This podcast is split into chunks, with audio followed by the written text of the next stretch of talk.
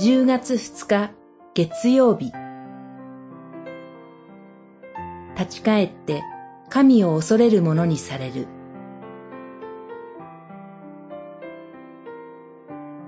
イザヤ書29章。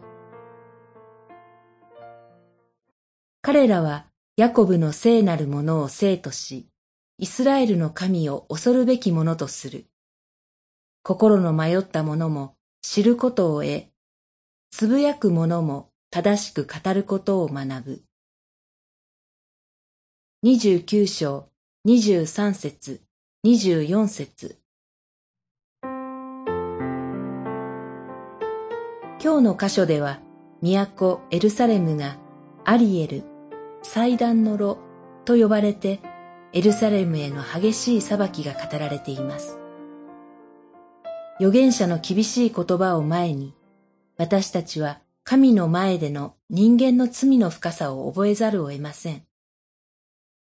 この民は口で私に近づき、唇で私を敬うが、心は私から遠く離れている。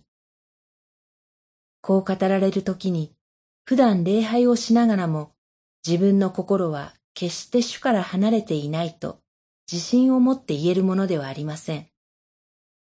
また、主を避けて自らの計りごとを隠し、誰が我らを見るものか、誰が我らに気づくものかという。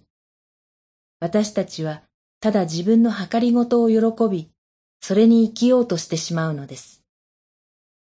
主なる神が預言者を通して求められることは、私たち一人一人が心から主に立ち返ることです。苦しんで減り下らされる中でも、そこで主を喜ぶようになり、貧しさの中でも、イスラエルの聖なる方を楽しむようになることです。